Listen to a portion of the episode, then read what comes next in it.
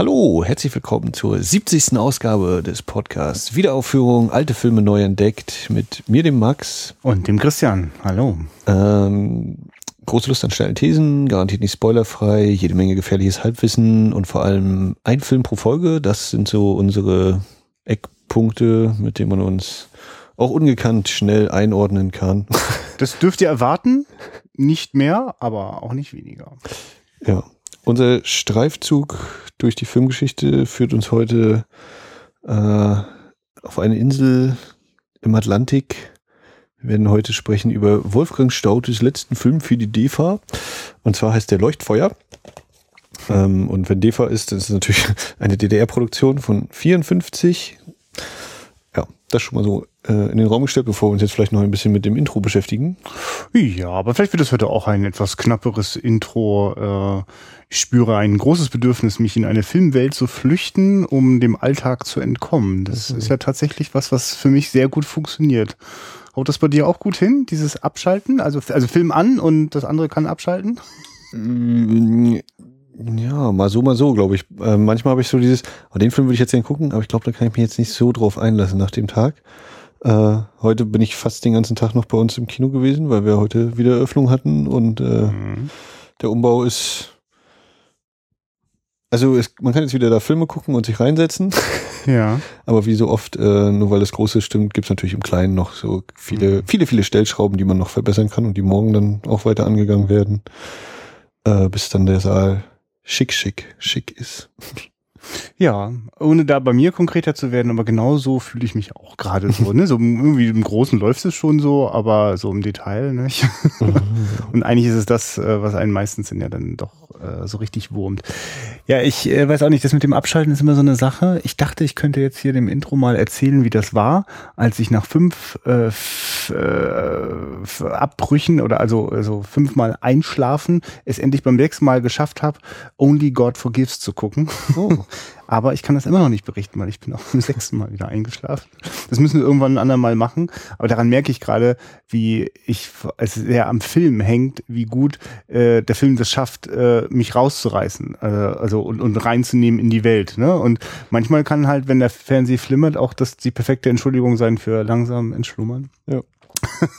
also liegt es am Film oder liegt es an dir? Naja, natürlich liegt es an mir und ich würde diesen, ich finde diesen Film hochgradig faszinierend äh, und ich finde das auch einen perfekten Film, um in dem wegzudämmern. Also hätte ich den im Kino geguckt, wäre ich auch nicht sehr traurig gewesen, wenn ich zwischendurch da mal eingenickt wäre, so wie ich das gest, äh, gestern, letzte Woche äh, schon beim äh, dem russischen Film. Äh, schwer Gott zu sein. Genau, danke. Es ist doch schwer, sich an lange Filmtitel zu erinnern.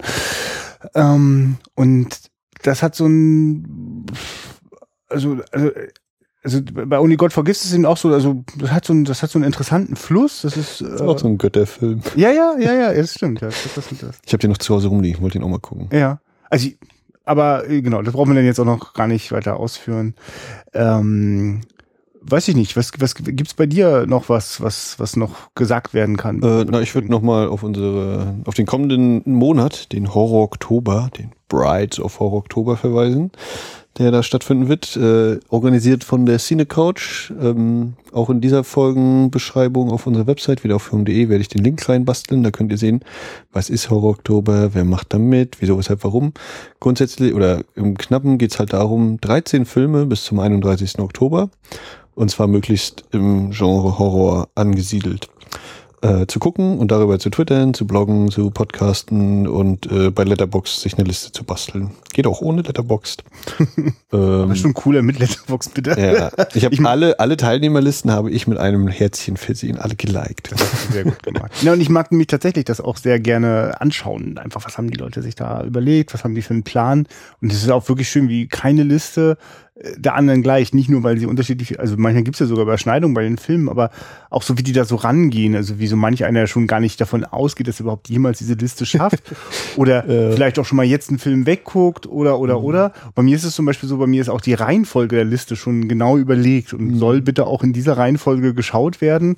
Wahrscheinlich wird das noch am ehesten verhindern, dass es dann eben genau so nicht klappt. Ich werde am, also wenn die Folge rauskommt, gestern äh, schon meinen ersten Film geguckt haben, der äh, nämlich im Kino läuft und das ist halt die Chance, die ich nutze. Und sonst habe ich soweit eigentlich alles fast zu Hause auf DVD oder Blu-ray rumstehen. Nur ein oder zwei Filme muss ich mir wahrscheinlich mal irgendwie leihen. Und ich fand es sehr interessant, dass bei der einen oder anderen Liste eben so war, ja, Netflix, Amazon, Netflix, nee, Amazon Instant Video, wo ich so dachte, okay, ja, das ist irgendwie anders, als ich das mache. Mhm.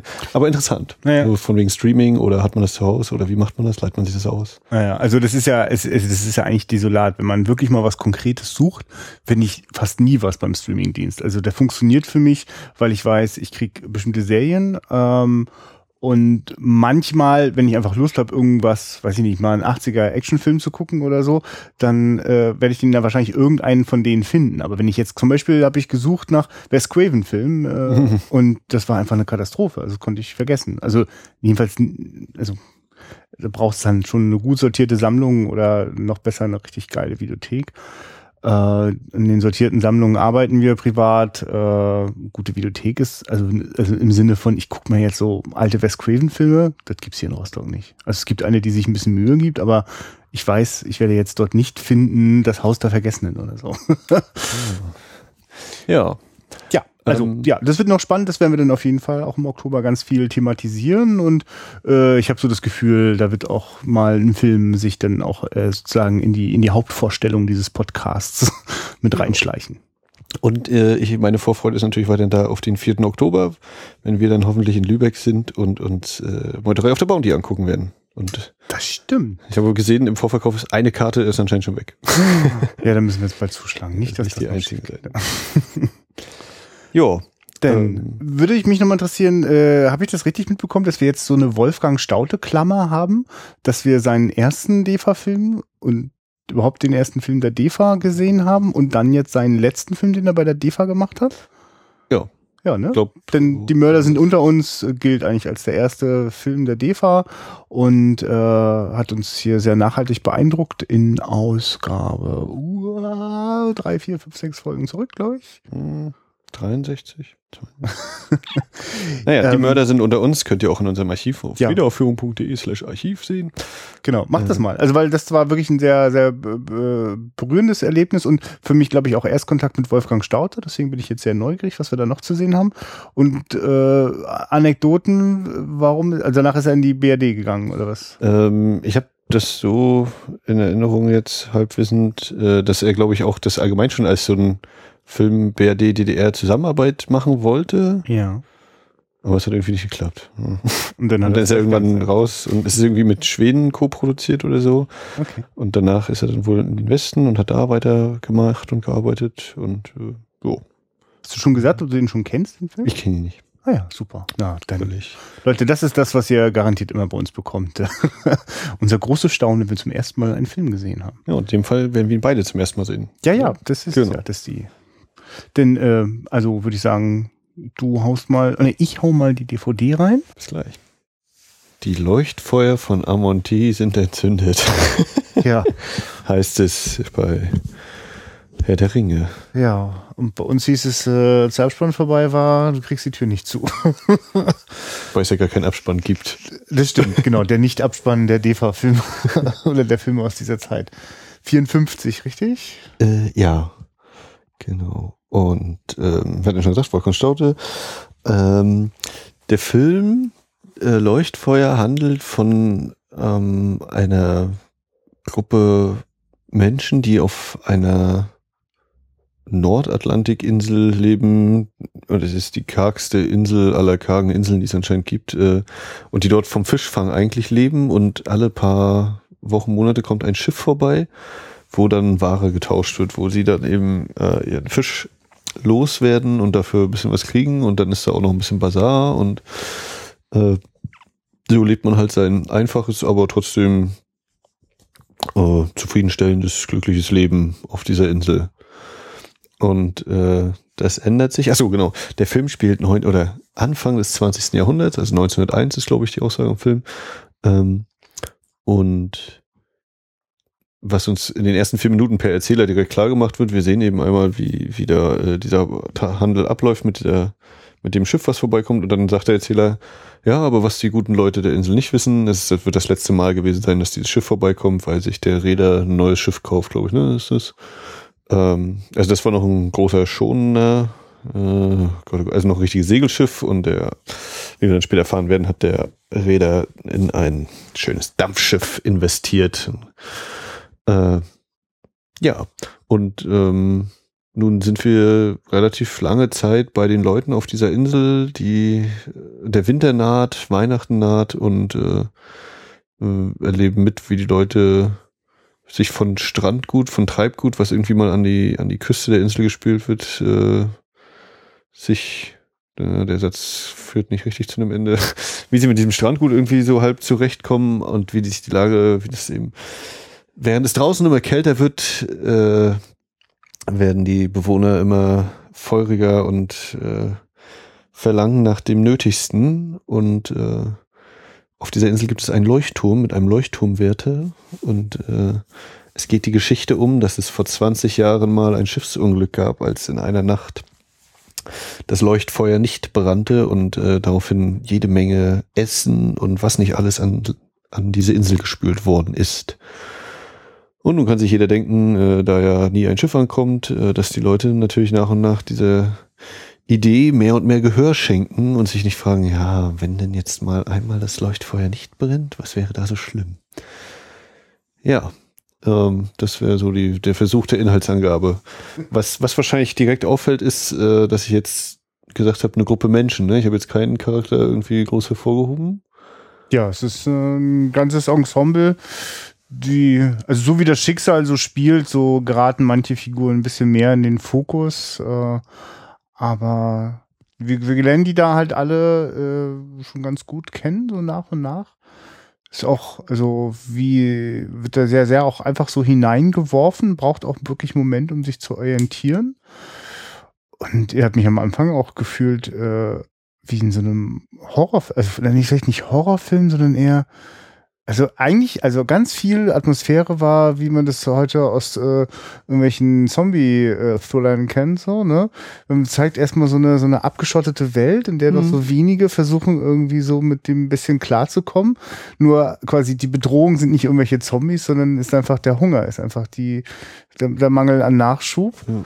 Aber diese Stimmung, die da auf dieser Insel herrscht, diese, diese Bilder, in die das getaucht wird, wie dieser eisig kalte Wind äh, da durch die, durch die äh, zerfurchten Gesichter fährt und wie quasi das ein seltener Moment des Glücks ist, wenn man mal noch äh, äh, die, die Stühle, äh, ein paar davon äh, kaputt schlägt und sich daraus Feuer macht, so dass man nochmal äh, mit, der, mit der Frau nochmal ins Bett steigen kann und nochmal eine ruhige ein paar ruhige Minuten verbringt, nur um kurz darauf sich dann in den Wahnsinn zu treiben, ganz früh am Morgen, wenn die Flut ist, mit, mit, mit, mit lächerlichen Booten in, in unglaublich gefährliche See zu gehen. Vielleicht könnte man ja Fisch fangen. Hm. Was scheitert. und wo, wo sozusagen die große Freude dann beim Zuschauer und bei den Menschen auf der Insel ist, dass sie da wenigstens lebend wieder von zurückkommen.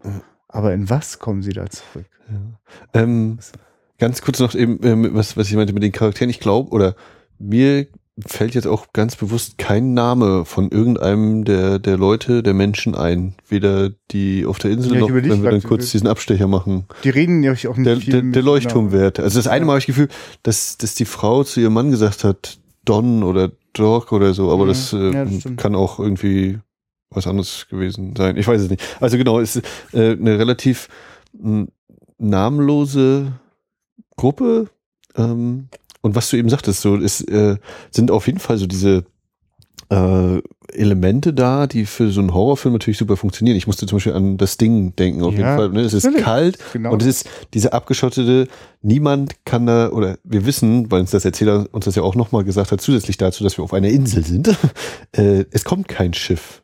Und ja, also von außen ist keine Hilfe zu erwarten und das heißt, äh, ne, das ist eigentlich ja die, die ideale Voraussetzung für Drehbuchschreiber, dass du diesen abgeschlossenen Ort hast, wo eben keiner wegkommt. Also hier kann man so halb noch wegkommen, aber wo auf jeden Fall keiner hinkommt, nochmal zusätzlich. Und ähm, ja, wie sich dann so eine Art Dynamik entwickelt. Und ich finde, ich habe mir vorhin irgendwie so während des Films noch so einen Satz zurechtgelegt. Also während ich geguckt habe, war es bei mir jetzt nicht so, dass ich äh, Fingernagel-Count da gesessen habe, oh Gott, wie wird's jetzt mit ihnen weitergehen? Äh, und so, also so ein Hoch und dass die Höhen und Tiefen so mitgemacht habe. Ich war eher so auf einem Level, aber ich fand, es war sehr intensiv trotz allem und äh, ich fand das hochgradig interessant. Nicht, nicht mhm. direkt spannend oder, ah, also ich krieg's nicht so ganz gegriffen. Also es war, ähm, der Film wirkt auf mich sehr dokumentarisch. Wir haben immer mal wieder schön lange Passagen ohne Dialoge, wo ich so halb finde, dass auch die Musik sich noch ganz angenehm zurückhält. Sie drückt dann immer mal durch, aber äh, ist, finde ich, nicht zu toll sich in den Vordergrund stellen.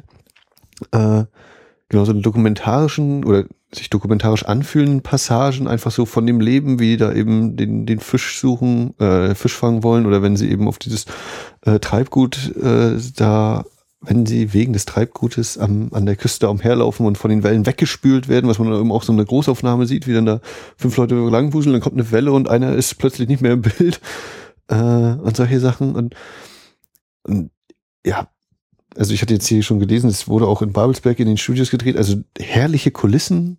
Ich habe mich, also es war für mich sehr glaubwürdig, die ganze Welt da, sehr, sehr stimmig. Es hat mich sehr äh, mit reingezogen. Hm.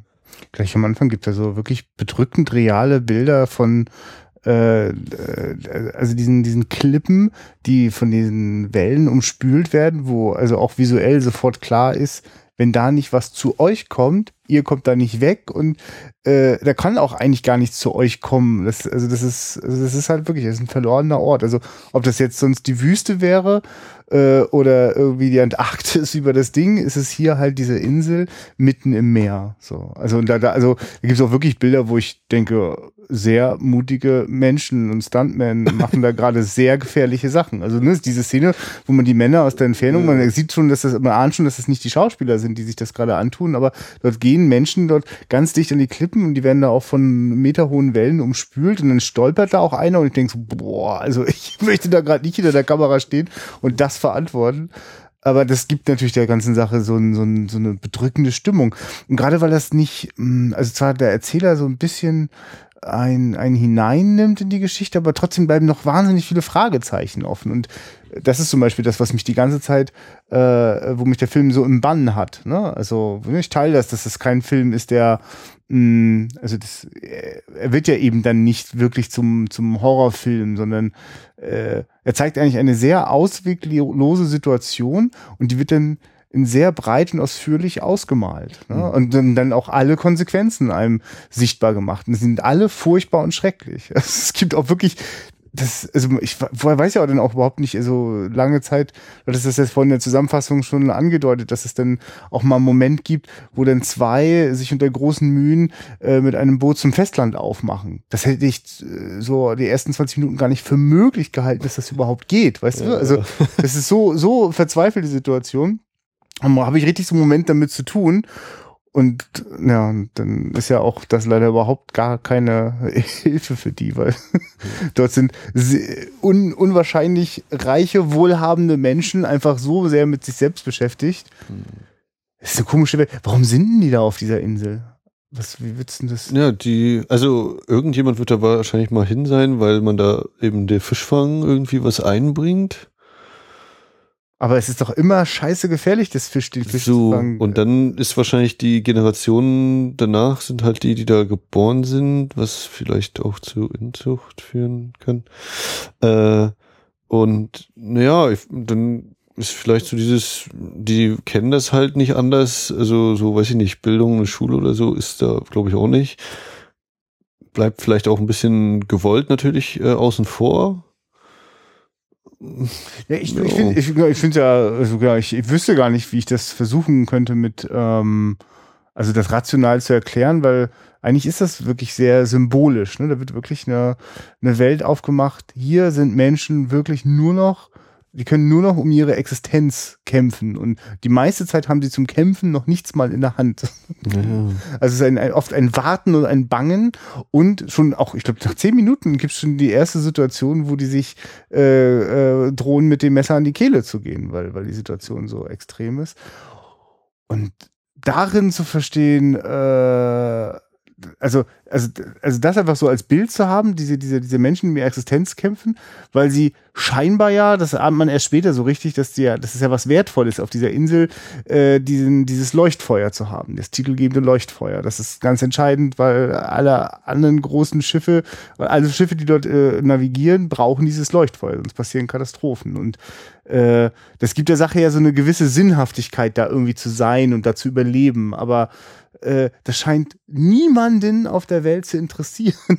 Also außer wenn es aus ist und eine Katastrophe passiert, dann, mhm. ne, dann gibt's Ärger. Aber äh, ansonsten gibt's keinerlei, also nicht genug Unterstützung. Also eine Weile lang kommt da ja offenbar ein Schiff, aber dann kommt's halt nicht mehr. So. Mhm. Und das ist halt, das ist dann eben natürlich äh, symbolisch gemeint, äh, dass da eine Welt existiert, die äh, also eine wichtige Grund Lebensgrundlage zum Beispiel auch der wohlhabende Menschen sind. Ne? Also wir, wir erleben dort einen Weihnachtsmarkt auf dem Festland, wo alles im Überfluss da ist. Und wir sehen auch an Häfen, wo in großen Mengen Waren umgeschlagen werden. Äh, also die, die, die, die Schifffahrt ist da ganz offenbar die Lebensader äh, für, für mhm. den Wohlstand. Zumindest an diesem Ort, äh, an dieser Stelle des Festlands. Nur, dass die Leute sich einen Scheiß drum kehren. Weil man, man kennt sich, ne? Also wenn, also es sind ja ein Mann und eine Frau, die auf, aufs, aufs Festland gehen.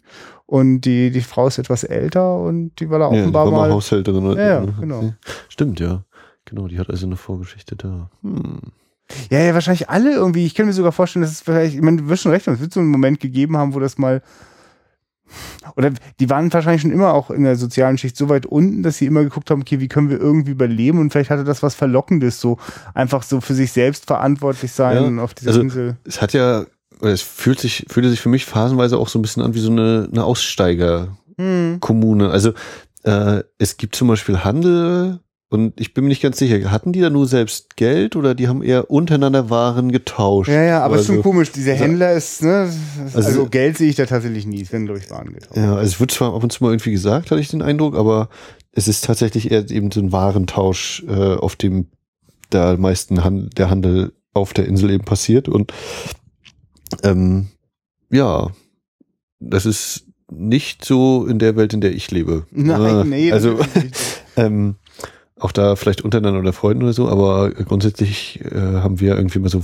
Geld, eine Währung als, als Referenzfaktor und deswegen eben so gefühlt so ein bisschen Aussteiger, auch wenn ich mir dann wahrscheinlich eine klimatisch günstigere äh, äh, Ecke ja, gesucht glaube, hätte. Geflüchtete, also. Ja. Aber es sind ja Aussteiger manchmal auch.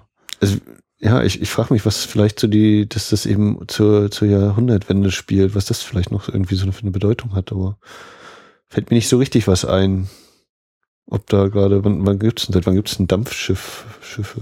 Hm. Na gut, aber das die Dampfmaschine. Die Industrialisierung, also das ist das hm. Verdrängen von dem, was vorher funktioniert hat, wird dann durch etwas Neues ersetzt, was effizienter ist und. Ja, und durch Maschinen eben voll. Also so wie eben dieser, dieser Schoner, die Futuro 2 oder so, die da eigentlich vorbeikommt, eben noch so ein Segelschiff ist und dann eben hat der Räder ein, eine Maschine, ein richtig dickes Schiff. Ja, bestimmt ist jetzt, jetzt wo du das äh, so nochmal, also das hatte ich tatsächlich am Anfang nicht richtig mitgeschnitten, dass ähm, der, der, der gleiche Räder, der für dieses also Dampfschiff also, So, so habe ich das äh, ja. aufgefasst. Ja, die, also ich meine, es wird ja später, äh, wenn wir auf dem Festland sind und wir es dort mit so einem mhm. Versicherungstypen zu tun haben, ist das aber der Räder? Nein, das ist. Ja, irgendwie so doch. Ja, ja genau, weil der, der äh, ist ja so, dass quasi mh, äh, der Mann von der Insel hat äh, ganz viele Dinge, haben die ganzen äh, Einwohner auf der Insel zusammengesammelt, die dann auf dem Markt, auf dem Weihnachtsmarkt verkauft werden. In der Hoffnung, genau, in, in der, der, Hoffnung, Hoffnung dass, dass, sie das, das verkaufen und dafür eben Essen bekommen. Und, und deswegen trägt er die ganze Zeit so ein, ein, ein Segelschiff, äh, Modellsegelschiff mit sich herum. Also trägt quasi die alte Zeit. Ein Dreimaster. Ja, die halt keinen Platz mehr hat. Ne? Und als er doch dann bei diesem Reederei Versicherungstyp, also mit dem redet er jedenfalls darüber, also ob die nicht irgendwie noch, noch, ob die nicht noch irgendwie Geld zusteht. Ähm, das will ich jetzt gerade. Das, das ist, müssen wir gleich wirklich nochmal auseinanderdröseln. Was, also warum, warum geht er zu diesem Typen am Festland hin und Also wir, wir steigen ja so mitten in das Gespräch ein. Und worauf ich hinweisen wollte, war einfach nur, dass der dann sagt, na, ich guck mal, ich habe doch hier jetzt das neueste Modell. Und das ist dann quasi, der hat dann das, das, das Dampfschiff-Modell. So, ne? Ich habe fast das Gefühl, er hat das, hat früher stand da das Modell von dem Segelschiff. Das hat er denen dann geschenkt, das brauche ich nicht mehr. Ich habe jetzt mein Dampfschiff. Ne? Das war einfach nur noch mal eine Wiederholung von dem, was wir auch schon im Großen, im Realen gesehen haben, dass sich das ausgewechselt hat. Aber warum ist der, also warum geht er zu dem und warum fragt er den nach Geld? Also der scheint ja auch ein schlechtes Gewissen zu haben, sagen, ja, ich kann jetzt nicht für alle was geben, aber hier gebe ich dann ein bisschen was und versucht sich dann mit diesem blöden Scheck irgendwie aus der Affäre zu ziehen. Stimmt, ja, der Scheck. Ja, ja, da, also den Typen meine ich jetzt gerade. Und das ist auch der, der das Modellschiff von, von so einem äh, Dampfer da im Büro stehen hat. Ja, also ich muss sagen, der, also der gerade weil der Film äh, Stimmt, ja, der hat das Ding verstehen. Genau, ich, ja, ich, echt- ich genau. Ja, das natürlich geht er zu dem, weil es der ist, den er kennt, von dem, von der Futuro wahrscheinlich. Ja. Gott, oh Gott, ja, ich habe gerade ein bisschen, die Szene ist bei mir jetzt gerade nicht ganz hängen geblieben. Ja, Aber ne, stimmt, ja, sie ja, kommt ja, grad und wieder. irgendwie gab es da, glaube ich, auch eine Verantwortlichkeit. Ähm, also, Ja. also das schwingt schon irgendwie so mit, so nach dem Motto, interessiert euch denn, also interessiert sich hier niemand vom Festland dafür, äh, dass wir da sind und Ja. eigentlich auch, dass ihr uns braucht. Nur das Interessante ist, dass auf dieser Insel die Leute sich äh, alle überhaupt nicht identifizieren mit diesem Leuchtfeuer, sondern da gibt's halt nochmal diesen einen, der so erhaben oben auf seinem Ein Turm. Beamter. Ja, ja, genau. Der Also- gehört doch, der ist doch nicht vom lieben Gott. ja. Ja, also das, das ist so, also da gibt's quasi eine Hierarchie Hm. dort direkt auf der Insel. Deswegen fühlen sie sich, glaube ich, damit auch einfach nicht verbunden, sondern das Einzige, also sie, sie sind zwangsverheiratet mit diesem Ding. Aber und wenn sie irgendwie eine Möglichkeit sehen, das für ihren Vorteil zu nutzen, dann kommen sie da auf die grausigsten Ideen. Ja, mit den grausigsten Ergebnissen. Ja, Ja, äh, vielleicht nochmal so ein bisschen wieder, um das Ja. vorne so Ja. äh, was du angesprochen hast, schon diese Auseinandersetzung, die es zu Beginn gibt, äh, um so einen Holzscheit, und ein schönes Stück Holz, äh, bekämpfen sich dann zwei Männer. Diese Szene wurde, äh, offenbart das Booklet der Filmjuwelen-DVD, tatsächlich, äh, begann die Dreharbeiten am 11. Januar 54 auf Capacona oder am Okay. Capacona auf Rügen okay. Äh, mit eben jener Szene. Und später drehte man dann in, äh, unter anderem in Babelsberg weiter und die weiteren Szenen in der schwedischen Hafenstadt Morstrand im westschwedischen Teil. Und ähm, jetzt schweife ich mal kurz ab zu diesem Thema Produktionsgeschichte. Hochgradig interessant, was ich hier gelesen habe. Erich Mehl heißt der Produzent. Ja. Ein westdeutscher Produzent anscheinend. Und der wollte gerne und viel west-ostdeutsche Produktionen machen Ja. also Co-Produktion, aber äh, das Bonner äh, ein, ein Zusammenschluss diverser westdeutscher äh, Ministerienvertreter, Minister, Ministerienvertreter, meine Güte, ähm, war da nicht so angetan von und äh, hatte die Angst, dass man von dass die Filme von Kommunisten infiltriert werden. Und äh, der Erich Mehl hat dann einfach rumgetrickst äh, zum Thema ähm, wer ist das Steuerflucht? Äh, er hat einen, eine schwedische Produktionsfirma gegründet. Und diese schwedische Produktionsfirma hat dann äh, mit der DV zusammengearbeitet. Und über diese schwedische Produktionsfirma kamen dann die westdeutschen Schauspieler und äh, äh, na, äh, Gegenstände, Requisiten. Requisiten, die man nicht hatte. Und gedreht wurde dann meistens eben in die DV-Studios. Und äh, sozusagen, deswegen ist dieser Film offiziell halt eine DDR-schwedische Koproduktion, Ja. aber in echt ist es eben eigentlich eher deutsch-deutsch. Deutsch-deutsche. Und das hat er noch mehrmals wohl durchgezogen.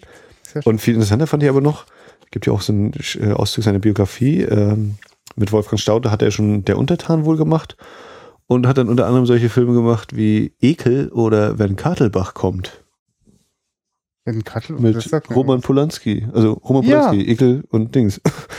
jo. Äh, einfach mal so in den Raum gestellt. Freiwilliger Teilnehmer am Zweiten Weltkrieg. Äh, hat, war der Besitzer der Firma Bärenmarke. Wirklich? Ja, nachdem er eine, er war Anteil, äh, steht hier, er war Anteilseigner, dann hat er irgendwie eine Okay. seltene Briefmarkensammlung in seinen Besitz bekommen, hat die verkauft, hat sich davon die Bärenmarke gekauft. Es ist also unglaublich geil, das zu lesen, finde ich, diese Verzeilen. Äh, und hat dann irgendwann eine Filmfirma in Berlin und München gegründet. Das ist nicht ein krass, dass der auch Und so angefangen- geschäftstüchtig ist. Und also das äh, geht bei mir sofort wieder alle leuchten an hier, oder müssen wir alles gucken, was hier steht. Jeder Filmtitel, der hier genannt wird. Hätte eine mit äh, Großstadtgeheimnis, ein nur an Originalschauplätzen gedrehten Krimi äh, gedreht oder Film über eine Gangsterbande oder so. Ja, Christian guckt jetzt in seinem Ja, ich Regal mal schnell. Ja, ja, was, ja, was, ja, äh, genau, weil heißt der Cul de Sac, der, äh, Kadelbach, der Kattelbach, genau. Und äh, ich wollte das jetzt gerade nochmal nachschauen. Produktion de. Aber, naja.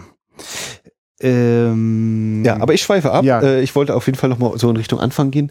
Äh, was mich sehr reingezogen hat in diesen Film, überlege ich, woran lag das. Äh, du hast nochmal den Erzähler auch erwähnt, der finde ich gut zu diesem dokumentarischen Teil passt, weil dann auch danach erstmal äh, lange eine Bilderstrecke kommt ohne Dialoge Hm. und dann kommen die ersten Dialoge, sind eine ältere Frau. Nee, ja doch. Äh, es werden eben am Strand werden, wird Weihnachtsschmuck, Christbaumschmuck gefunden, so ähm, auch ein sehr schöner Schnitt dann, wenn wird einmal so diese Kugel plötzlich groß und so zerdrückt. Äh, so diese die Sinnlosigkeit, dieses, was will ich mit Christbaumkugeln? Ich, ich muss was essen, das ist wichtig. Ne? Also in was für einer Welt lebe ich eigentlich? Thema Luxus. Und äh, dann sind wir in einer dieser Hütten und die eine Frau packt aus und hat eben diese ganze Christbaumschmuck und Girlanden und Kugeln und neben ihr steht so eine ältere Frau, die so, oh ja, das ist doch schön, bald ist doch Weihnachten, die Kinder werden sich freuen, nein, schmeiß es nicht weg. Und so äh, diese, diese Gegensätzlichkeiten. Und was mir da auffällt oder aufgefallen ist, ist eben, vielleicht ist Wolfgang Staudt ein Experte, vielleicht steht er aber auch einfach auf Großaufnahmen von Gesichtern. Ähm, was da eben für Großaufnahmen gezeigt werden von Gesichtern, finde ich herrlich. Also das sind wirklich, ich nehme denen das, oder auch wenn Schauspieler sind, ich nehme denen ab, dass die möglicherweise auf dieser Insel leben und deswegen solche wettergegerbten, zerfurchten Gesichter hatten. Ja, ja das, Es- da habe ich auch sehr starke Parallelen zu dem Erlebnis ähm, von äh, Die Mörder sind unter uns gehabt, dass das so eine, ja, also das, genau, es wirkt, als wäre er, also hätte er schon sozusagen, während es in dem Film, also Die Mörder sind unter uns ja tatsächlich diese, also an vor Ort, der glaube ich einfach zupacken konnte bei all den Menschen, die dort waren, also alle dieses Erlebnis noch ins Gesicht geschrieben hat. So weiß ich nicht, wo er angefangen hat zu suchen und wie der gecastet hat, aber hättest, also würde es diese Insel so eins zu eins gegeben haben, wär, dann hat er dort geschaut und sich die Leute dort zusammengenommen, so wirkt das. Und äh, das, also ich finde ja auch überhaupt, dass der eine Fähigkeit hat, über Gesichter und, und, und Lichtstimmung äh, zu erzählen. Ne? Also gerade weil wir das ja auch merken, dass das dann oft auch dann gar keine Dialoge mehr braucht. Also Mhm. das ist eher wirklich einer erst Und Es vor allem jetzt auch schafft, das nicht nochmal hinterher zu erklären oder so, ne, wie man es ja dann kennt, sondern die Szenen eben für sich stehen lässt. Also das, Ja. äh, was mein Eindruck war auch viel dieses, nee, heute äh, geht das anders. Da ist ja, da hast du das Hörspiel, wo es ein paar Bilder zu gibt und hier hast du einen Film, wo du wirklich hingucken musst, damit du eben alles mitkriegst, was sich da abspielt. Oder an sich ist die Handlung äh, jetzt nicht großartig komplex. Es ist eben, wir steuern also, der Erzähler hat uns schon klar gemacht, es kommt kein Schiff und es wird darauf hinauslaufen, irgendwie müssen sie Essen kriegen. Ähm, aber was eben diese ganzen Episoden, die sich bis dahin abspielen und, und wie sich das entwickelt, also die, dieses Gefühl, was darüber vermittelt wird, oder so, ein, so eine Stimmung, so ein Eindruck, das ist das, was, was hier durch die Bilder eben ganz toll vermittelt wird, finde ich.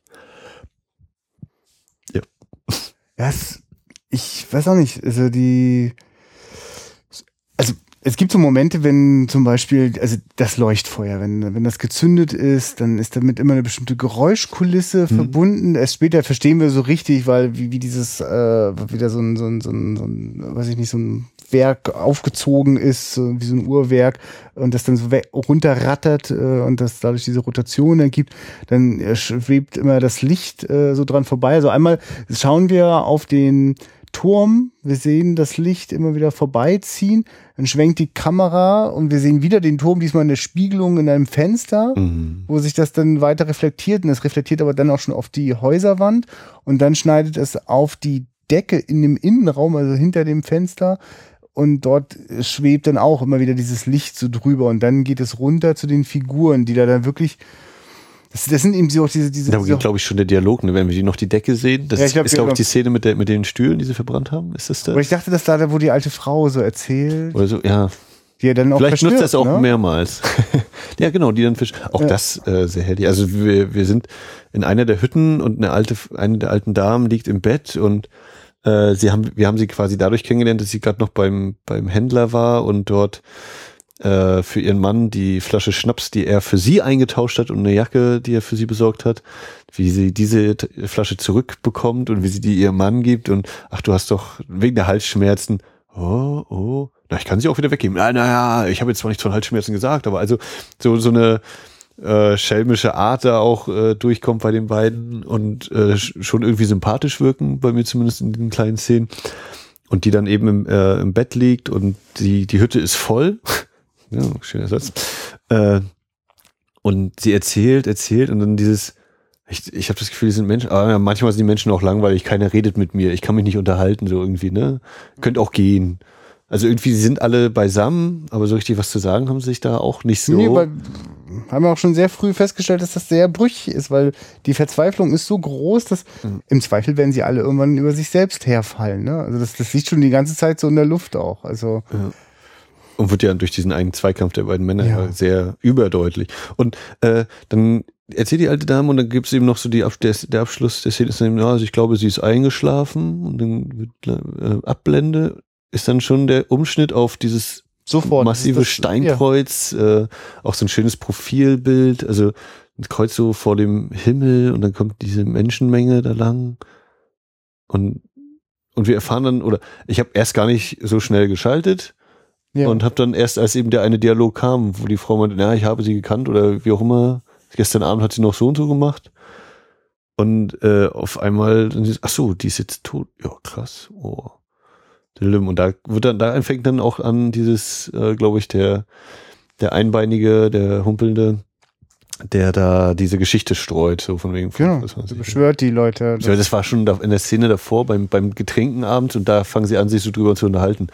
Und der eine sagt noch zu seinem Kind, ich war damals erst vier, oder die eine sagt das, ich war damals erst vier und dann wird ihm so frei durchgerufen, ja, sag mal, warum war denn, was war denn nur vor 20 Jahren und so. Und ja, das eben immer ja, so Stück für Stück so ein genau, bisschen Fahrt auf von wir sehen ja eigentlich so die ganze Zeit immer parallel äh, äh, erzählt, was, welche Strategien die einzelnen Leute so verfolgen, um mit diesem Hunger irgendwie hinzukommen. Ne? Zum Beispiel der Händler hat einfach noch eine große Kuh im Stall stehen, die es vielleicht nicht mehr so lange macht, die auch ganz wichtig ist, weil sie Milch produziert, damit die ganzen Mütter die Säuglinge dort versorgen können.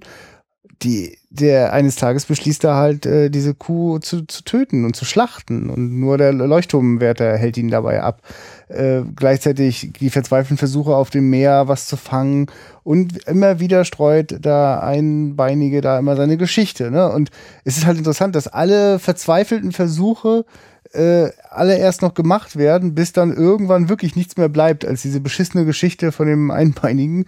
Und irgendwann ist das was de Denkbares, Machbares. Jetzt müsste man doch eigentlich äh, dem, dem Leuchtturmwetter so lange ins Gewissen reden. Hm. Oder ihn halt einfach mal wegnehmen und dann macht man das selbst. Und oh ja, stimmt, richtig. Ja, ist eigentlich auch in der Luft. Ja, ja. Also ich finde das aber auch eine sehr, sehr interessante Wendung. Oder fand ich dann, hätte ja. ich so auch nicht gedacht, dass dann äh, der Leuchtturmwetter von sich aus das eben macht mit die, mit der Anspannung, die man ihm ansieht und dann auch äh, hinterher eigentlich noch viel, viel stärker, dass er sich da hinstellt und sagt, ich war das. Ne? Und während der Einbeinige noch um ihn herum humpelt, ja, du musst, du kannst ja auch sagen, wir waren das alle und, und wir können doch zusammenhalten. Also da auch wieder ne, mhm. dieses Wir-Gefühl auf einmal wieder herstellen wollen, nachdem er so lange dagegen geredet hat und dann äh, aber der, der Leuchtturmwetter eben äh, ja, den Schneid hat oder so aufrichtig ist, zu sagen, am Ende, ich war das. Und ich büße auch für die Konsequenzen und alles. Und das macht ja dann eigentlich auch diesen Schluss, der dann, der diesen Nachklapp, wie auch immer man das noch sagen möchte, umso interessanter mit der Frage, ja, wer, wen trifft denn nun die Schuld eigentlich? Ne? Ist es nicht sowieso so, dass, dass mit dem Rausfahren wussten sie, was passieren kann, was äh, am Ende stehen könnte? Ist es der Leuchtturmwetter gewesen? Ist es der Einmalige? Ist es die Gemeinschaft, weil sie es zugelassen hat? Ne?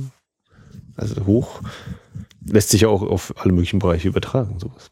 Nee, und da fällt jetzt ja auch keinen Zweifel dran, dass er wirklich diese ganz grundsätzliche moralische Frage ja stellt. Also zu was bin ich bereit, also wenn es eine moralische Frage ist, dann äh, zu was darf der Mensch fähig sein oder, oder was darf der Mensch tun, wenn es ums nackte Überleben geht? Ne? Also welche Grenzen darf ich dabei trotzdem nicht überschreiten? Und die These ist ganz klar, nicht das Menschsein darf man verlassen. Und immer wieder stehen aber unsere Figuren an genau solchen Punkten.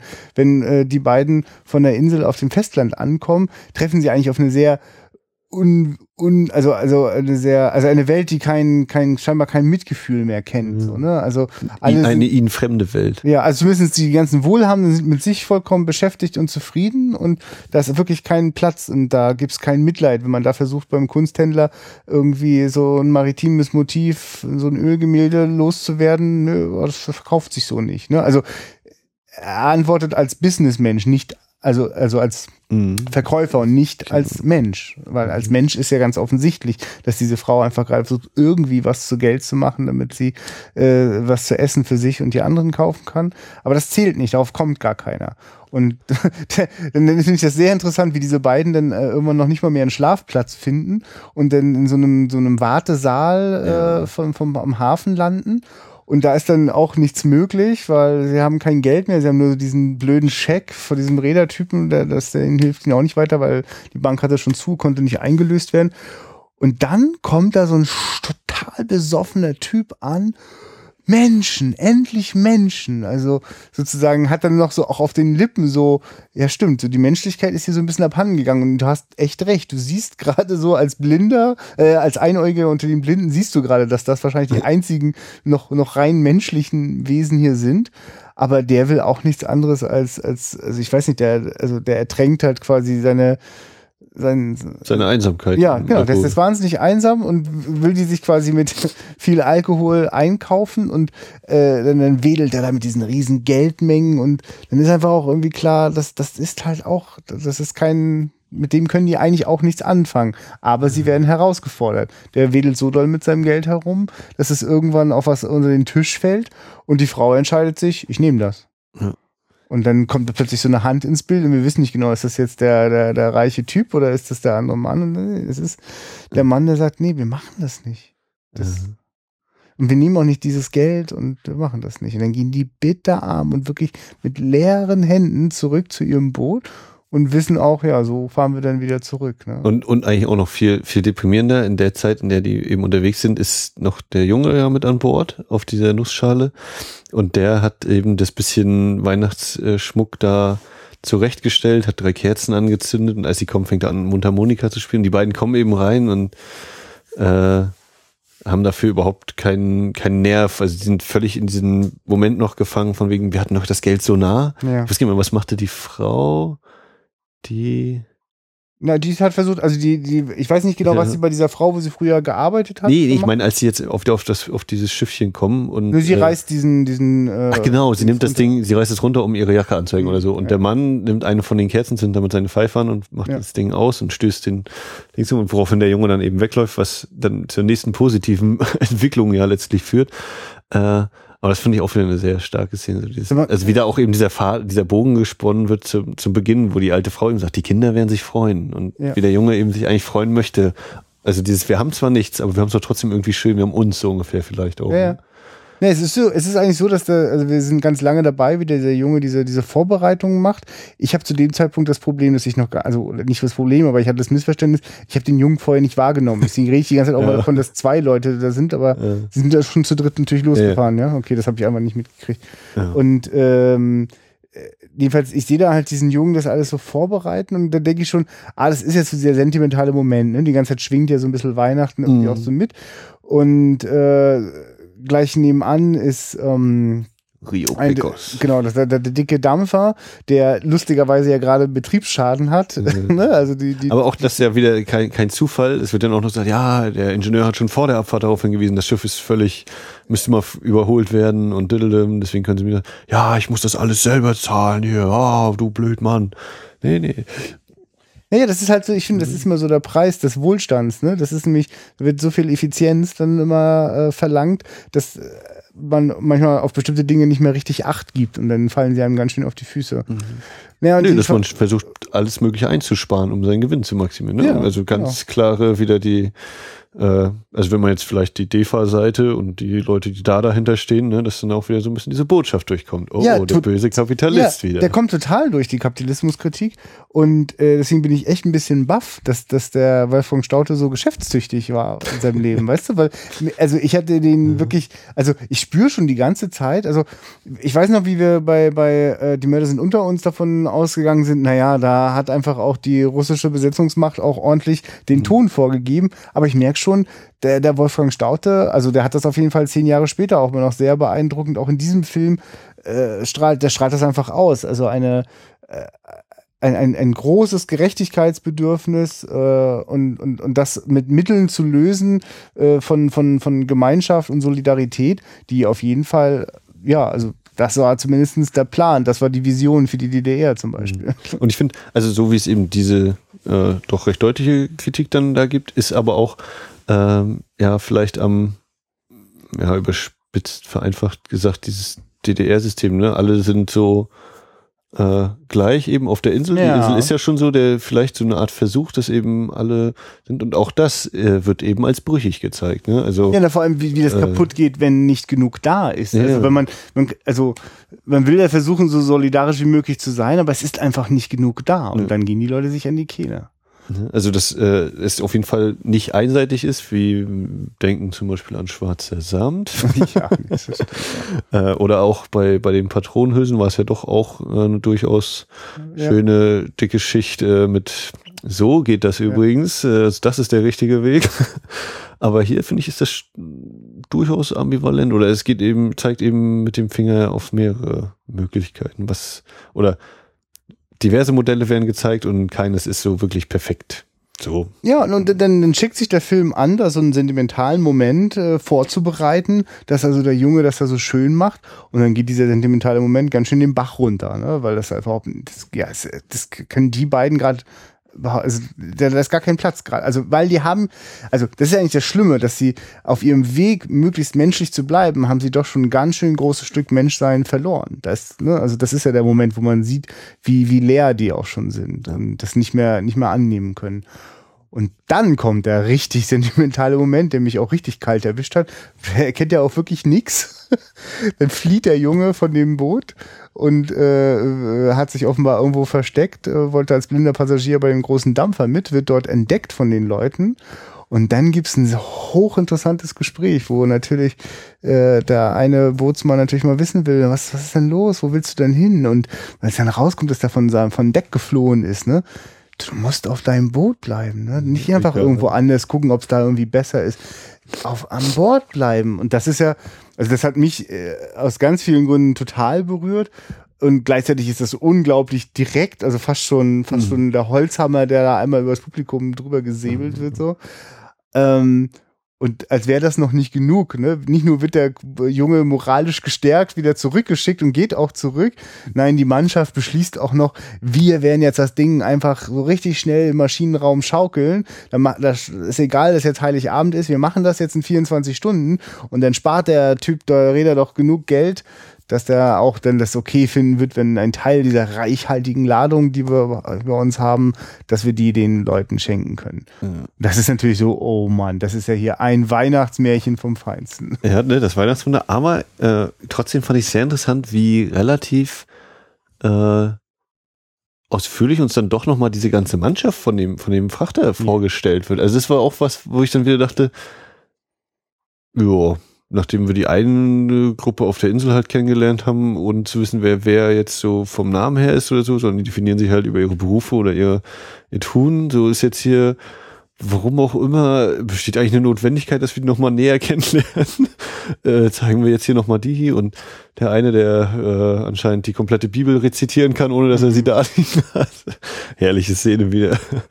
äh, also da liest eben einer aus der Bibel vor, dann kommt der leicht angetrunkene und nimmt ihm die weg, weil er es nicht mehr hören kann und der macht aber einfach weiter mit seinem Sermon. und dann legt er ihm das Ding wieder hin. ah, herrlich. Ja, aber vielleicht ist es sogar das Einzige, was die Sache vor ähm, einer hohlen Kitschbombe äh, rettet, ne? weil, weil eben die Figuren äh, gestaltet sind und nicht mhm. einfach jetzt nur, weil jetzt das Drehbuch vorsieht, da jetzt äh, so eine so eine schöne Weihnachtsmärchen-Erlösung hin zu produzieren, ne? Mhm. tauchen dann einfach auf der Bildfläche auf. Nein, nein, die, die, die, also wir erleben die, wir wissen, wie die so ein bisschen ticken und das ergibt sich auch, also ja, also es ist jetzt nicht um, an den Haaren herbeigezogen, wie die dann gemeinsam auf diese Idee kommen. Und das ist auch gerade dann, gerade dann dieser leicht angetrunkene auch wieder ist, der eben gerade die Bibel weggenommen hat, der mit diesem Vorschlag kommt. Ja. Da müssen wir was machen und zack, zack. Und ähm, weil ich jetzt mit diesem äh, Kollegen schon angefangen habe zum Thema Bibel, äh, so wie uns hier Gesellschaftsmodelle ja präsentiert werden, finde ich es auch oder hat es mich zum Nachdenken angeregt, wie denn hier äh, Religion auch verhandelt wird und gerade ja. eben äh, Kommt nicht Gott. gut bei weg. äh, naja, ich finde, es werden sehr viele äh, Sachen da so angedeutet und gezeigt. Also wir haben zum Beispiel, du sagst es ja schon vorhin mit der Hierarchie auf der Insel, äh, ja. der Leuchtturmwärter ist in gewisser Hinsicht auch ein Gott. Er kann ja. über Leben und Tod entscheiden. Äh, er gibt den Menschen das Licht, ne? es war Licht. Äh, Gott sprach, es werde Licht und es war Licht und ähm, dann ist der, wenn der äh, alte, humpelige Einbeiner erzählt eben, ja, äh, überleg doch mal, wir sind hier, die Insel, die ist doch vom lieben Gott geschaffen. Und das ist vom lieben Gott. Aber der Leuchtturmwärter, der ist ein Beamter. Das ist doch nicht vom lieben Gott. Ne? Also auch da wieder die, dieses Einbeziehen von Gott. Dann haben wir diese Gruppe Kinder, die mit dem Pfarrer unterwegs ist, also auch ne, der Diener Gottes mit seiner Herde. Und dann eben der, der Typ, der das da rezitiert. Also das da eben habe ich nur erst überlegt, na, äh, da jetzt schon wieder zu viel, äh, aber ich glaube, das ist ja. schon, äh, das, das, also mit dem Leuchtturm, da können wir vielleicht debattieren, aber sonst finde ich, ist das auf jeden Fall schon ein sehr konkretes Ansprechen eben dieser Thematik und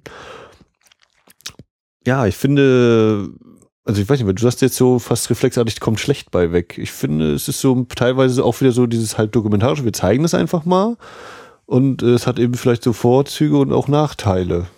Das hat jetzt vor allem, finde ich, also einfach, also es wird ja was, also eins von den Momenten, wo ich denke, oh, jetzt wird aber sehr gezielt äh, die, die, die, die, mit den Gefühlen äh, des Zuschauers, äh, also das wird sehr stark an den Gefühlen manipuliert des Zuschauers, ist ja, dass ähm, also wir haben den, den Dampfer, der beglückt äh, das kleine Boot, die können aufbrechen und dann bricht ein anderer Dampfer auf. Ne? Das ist, ist ja, äh, und dort sind äh, äh eine ganze riesengroße Gruppe von Kindern mit einem Fahrer, der, die, die können wir vorher schon mal sehen. Wir merken, dass die auch sich da in dieser Halle aufgehalten haben. Na, jedenfalls machen die sich auf den Weg und das ist der Moment, wo die auf der Insel äh, sich die Situation so ergeben hat, dass der Leuchtturmwärter das Licht ausmacht. So, das heißt, wir wissen schon, dieser Dampfer äh, der wird dort an dieser, an diesem, an diesem Ding zerschellen, sehr wahrscheinlich.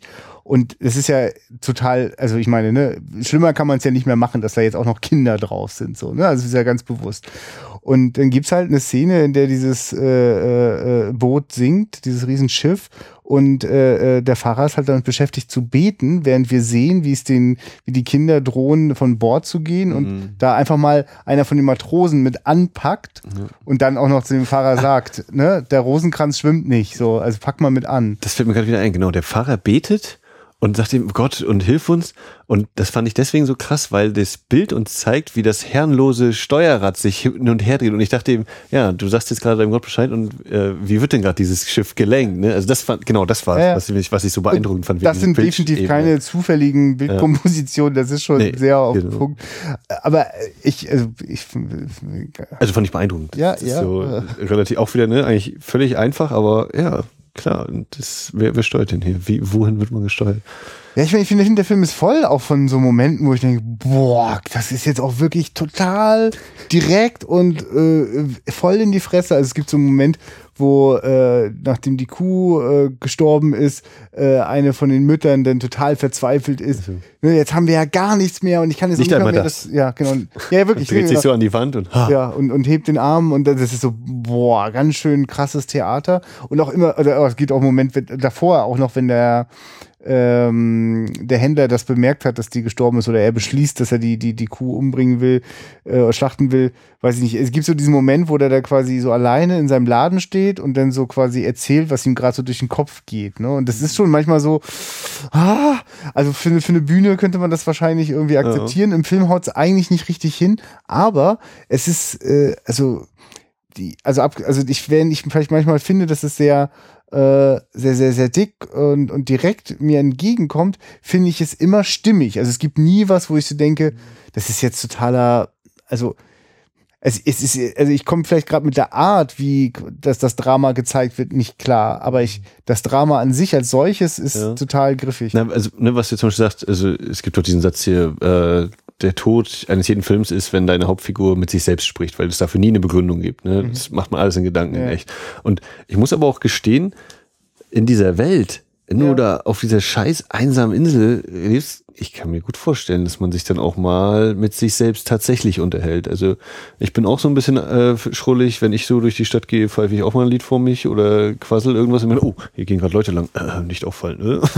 Aber ich kann mir gut vorstellen, wenn du auf dieser Insel lebst, dass du dann auch mal mit dir selbst einfach mhm. sprichst, also auch in den Raum hinein und dann kommt plötzlich jemand vorbei. Äh, was? Äh, ich weiß nicht. Ne? So. Ja, also das nehme ich ab, aber also bei der Frau hatte ich auf jeden Fall auch gerade diesen, hatte ich auch diesen Moment, ja, das wird ein bisschen dick aufgetragen, ja. weil ich die ganze Zeit auch so dachte, Mensch, die, die Schauspieler hier heute ist auch wieder so dieses, ich komme voll gut damit klar, die spielen schön, ja, ja. sehr gut mit drin. Und dann reißt ihr den Ellenbogen nach oben. Und dann kommt dieses, nicht mal das. Und der Kollege steht am Fenster, Wiederkehr. Pause. Ja, ist, ich glaube, es ist auch so eine Szene, die äh, in unserer heutigen Seherfahrung, es ist schon längst erzählt. Ich brauche diese Szene gar nicht. Also ja. nichts, was in dieser Szene, also sie erzählt halt auch noch, dass dann plötzlich äh, das Licht ausgeht, aber äh, ansonsten, also außer dieser Information ist nichts an dem Drama nicht schon längst tausendmal besser auch erzählt worden. Ne? Also ich finde, das ist, das, das, das geht, geht, mir oft so, dass in, in, in älteren Filmen äh, eine wahnsinnige Sorgfalt in, in einzelnen Szenen ist, die sehr klar und auf den Punkt etwas machen, wo manchmal heutzutage eher ein Film sich länger rumeiert, ist fast unnötig kompliziert erzählt, ne? Äh, aber wenn erstmal was klar und direkt erzählt ist, dann brauchst du manchmal bestimmte andere Szenen aus der Entwicklung, brauchst du dann eigentlich gar nicht mehr, weil die das dann nur nochmal wiederholen. Das war dann eigentlich schon längst klar. Mhm. Und äh, die, also genau, also was, was, was das Drama dieser, dieser, auf dieser Insel angeht und die Ausweglosigkeit, die ist eigentlich schon nach zehn Minuten so klar.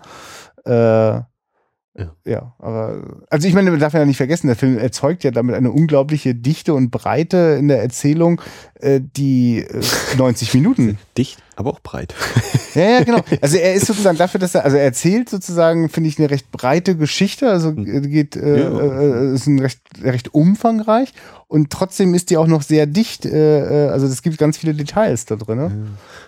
Und was mir vor allem hilft über solche Szenen wie eben auch das noch, ja. nicht einmal das oder äh, den, den Händler da hinwegsehen, ist einfach, wie das inszeniert ist und was da immer so für Szenen vorkommen, die eben auch ohne Dialog kommen. Wenn eben die Stühle zerhackt sind und dann dieses, diese, das oh ja. Fenster eingeblendet wird, was völlig vereist ist und dann fängt der, dieses Eis langsam an zu schmelzen. Ne? Und dieses, es ist eben mal kurz warm im Zimmer, wird uns damit klar gemacht, ohne dass wir es jetzt sagen müssen. Ja, und, und auch sonst schmilzt äh, kurz mal das Eis. Also wir erleben dort diese zwei die Menschen Nähe, in einer äh, gelösten und aufgewärmten, also ja, warm im Sinne einzige, von menschlich. Der einzige freie Oberkörper, glaube ich, fast im ganzen Film. Bin jetzt bei den Kindern nicht sicher, wenn die da schlafen, aber äh, er liegt ja dann mal aus dem Fenster. Sonst sind die ja mal alle logischerweise dick eingepackt und was nicht alles. Ja. Und äh, du hast vorhin schon erwähnt, die Spiegelung des, des Leuchtturms im ja. Fenster und dann auch ganz stark, oder fand ich zumindest sehr beeindruckend, die Spiegelung der Frau, wenn sie beim Kunsthändler oh, ist. Ja. Wo ich die ganze oh, Zeit denke, ja, haben die das jetzt so reingeschnitten? Ist das hier so ne, doppelt äh, belichtet? So? Und, aber nein, das ist tatsächlich ein Spiegel, weil sie ja dann auch im Bild auftaucht. Also das, ich weiß eben nicht, ob es jetzt von der DVD-Qualität her irgendwie was war, weswegen ich das gedacht habe, weil ich dachte, naja, natürlich kann man ja filmen. Eine Frau, die steht da, da ist der Spiegel, da steht die Kamera, ne? aber es wirkt irgendwie ganz komisch. Nein, rechts und links waren ja auch Gemälde. Genau, und das, und das war zum Beispiel auch wieder so ein Moment, hat eigentlich, eigentlich überhaupt keinen Grund dafür, aber so ein dezenter Horrormoment, dieses, ich mag es überhaupt nicht, wenn ein Bild sich anfängt zu bewegen. Ja. Also das ist so, oh, das wird ganz anders. Ja, na, und also auch sie hat ja so einen ganz kurzen Moment, in dem sie das so wahrnimmt und auch irgendwie nicht sicher ist, was sieht sie da eigentlich gerade. Und das gibt, das ist ja so ein, das ist ja was sowas wie, ihr seid sie, sie, sie kommt da an in einer Welt, in der ja, sie eigentlich schon gar echt? keinen Platz mehr hat und ja. vielleicht schon was, eigentlich was ist, was eher so irgendwo Stimmt. an der Wand hängt. Na, so, die, ne? Ja, cooler Gedanke. Ne? Sie ist eigentlich, ne? sie ist ja. auch so ein Stück Geschichte, so wie eben das, das, das Küstenmotiv toll ist, aber wem willst du das denn verkaufen? Ist halt ja, aber diese Geschichte lebt noch und deswegen kann die quasi noch aus diesem Rahmen heraustreten. Ja, geil. Und also das ist, also das, also das war tatsächlich auch eins von diesen, wo ich dachte, alter Schwede. Also es fiel wirklich auch schon bei dem ersten Staute-Film für die DEFA auf, dass der ein wahnsinniges Händchen dafür hat, äh, Bilder, gerade auch für die eben all diese schwierigen und komplexen Dinge zu finden. Äh, und wo ich ja so baff war, dass man schon ein Jahr nach Ende des Welt Zweiten Weltkriegs so klar die Dinge auf den Punkt bringen konnte und dann auch noch Bilder, also künstlerische Bilder dafür finden könnte, die das Zuspitzen überhöhen und äh, greifbar machen. Also ich, bestimmte Bilder aus diesem Film kann man einfach nehmen und daran äh, äh, die, die, die deutsche äh, Kriegsgeschichte erzählen, also auch mit all der, mit all der Schuld und all den Verwicklungen. Und das Gleiche, finde ich, passiert ja hier auch, dass ich auch öfter an, an die, die Verwicklungen, äh, äh, an, an all das Schuld auf sich laden eines Volkes denken muss, ne? Also dieses, hm. wie man so, wie so eine Gruppendynamik entsteht und hey, die Not ist so groß und dann müssen ja. wir jetzt halt schreckliche Dinge machen und erst wenn es zu spät ist, merken sie, was sie angerichtet haben. Ne? Und, und vor allem die Konsequenz ja eben, sich ins eigene Fleisch in Anführungszeichen zu schneiden im Sinne von, wir haben ja unsere eigenen Leute, haben wir jetzt verloren dadurch. Ja. Äh, während, die, während die anderen ja doch anscheinend zumindest überleben letztlich. Ne? Die werden gerettet von dem äh, Dampfer. Ja. Aber was für ein äh. unheimliches Bild, wenn also der Leuchtturm erloschen ist und äh, sie dann noch äh, alle im Dorf herumlaufen und mit den Lichter. Ja, und, äh, aber, aber, in allen Häusern auch das Licht löschen. Also diese Insel wird komplett dunkel mhm. und sie stehen dann fast so wie ja so ein bisschen wie wie als würden die so eine Art Totenmesse da abhalten. Das Dorf ne? der Verdammten. Ja ja wirklich. Das ist dann wirklich ist Horror pur. Ein krasses ja. Bild. Und dann ist eben der Moment da, wo gemorst wird. Äh, SOS, das Boot ist, die Boote sind zerbrochen und alle Boote haben, zerschlagen, ja. Kinder an Bord. Ja. Äh. Und dann ist klar, dass das haben wir dann, also, also wir haben nichts äh. von all dem gewollt. Es braucht halt quasi die, die, die, die Gefahr der sterbenden Kinder, um ihnen klarzumachen, so geht es nicht. Ja. Und äh, was ich dann mal interessant finde, ist dann auch wieder so ein, so ein, so ein künstlerisches Bild, weil eigentlich ist das ja äh, sehr melodramatisch. Ne? Also die, die, die äh, machen das Unmenschlichste vom, vom, vom Unmenschlichsein. Äh, sie nehmen das, das, das Sterben anderer Menschen in Kauf für sich selbst. Ne? Ähm, und dann kriegen sie quasi nochmal so die zweite Chance. Sie könnten ja jetzt die Kinder noch retten und so und alles wird irgendwie wieder gut. Aber wie die denn alle weglaufen und dann diese Laternen stehen lassen und für einen kurzen Moment noch so dieses Bild von dieser Klippe ist, wo noch diese Laternen sind, da hatte ich so ein Gefühl von, guck mal, das geht nicht weg. Also diese, diese, diese Tat mm. ist mhm. trotzdem da. Die können die auf gar keinen Fall wieder gut machen. Das, das, das hat sich irgendwie so, als hätte sich das jetzt so in das kollektive Gedächtnis auf dieser Insel, hat sich das in dem Moment eingebrannt. Ja. Und das siehst du den, genau, und das ist ja tatsächlich so. Das, und das ist ja auch der Grund, warum der äh, Leuchtturmwärter auch äh, das auf gar nicht auf die Idee kommt, das zu verheimlichen oder so. Also ja. Das ist auch ein krasser Moment, wenn der, wenn der Leuchtturmwärter hochgeht, seine, seine Urkunde äh, nimmt. Und ja, ja. Nee, das, erst legt das, das Buch mit den Schiffseinträgen, ja, legt er wieder in sein, in sein Schreibpult. Für alle, die, die mal wissen wollen, wie, der, wie man das so gemacht hat und Daten überprüft hat, bevor es das Internet gab, äh, der kriegt da einen schönen Einblick in die ganzen Notizbücher, die der da rumliegen hat, mit den Bruttoregistertonnen der Schiffe und wo es dann ablesen können, wer, welches Schiff das gewesen sein muss und so. Äh, aber du wolltest noch kurz ausführen, wie er da hochgeht und seine Urkunde weglegt? Ja, einfach nur, also wir ein, also wir, wir verstehen dann als Zuschauer schon längst, okay, da hat jetzt echt die Entscheidung getroffen. Äh, in so einer Mischung aus möglicherweise Schuld, die er schon vor langer Zeit auf sich geladen hat, aus Verpflichtung, es gab ja vorher auch dieses Ding, mal auch mehr als seine Pflicht zu tun und hat eine, also weil er hat ja eigentlich jahrzehntelang einfach wirklich seine Pflicht getan und hat äh, echt geschafft, das Offensichtliche zu ignorieren, nämlich dass er sich völlig entfernt hat von den anderen Bürgern und die ihn mhm. wirklich verachten zutiefst. Ja, dass irgendwie nur eine Distanz da ist. Ja. So, dass er, das wird ja auch gesagt, so früher wurde er mal um Rat gefragt, aber heute kommt ja. auch keiner mehr irgendwie. Genau, und er ist aber, er ist noch lange nicht bereit, das in Verbindung mit seinen eigenen Taten zu bringen, mit seinem eigenen Handeln.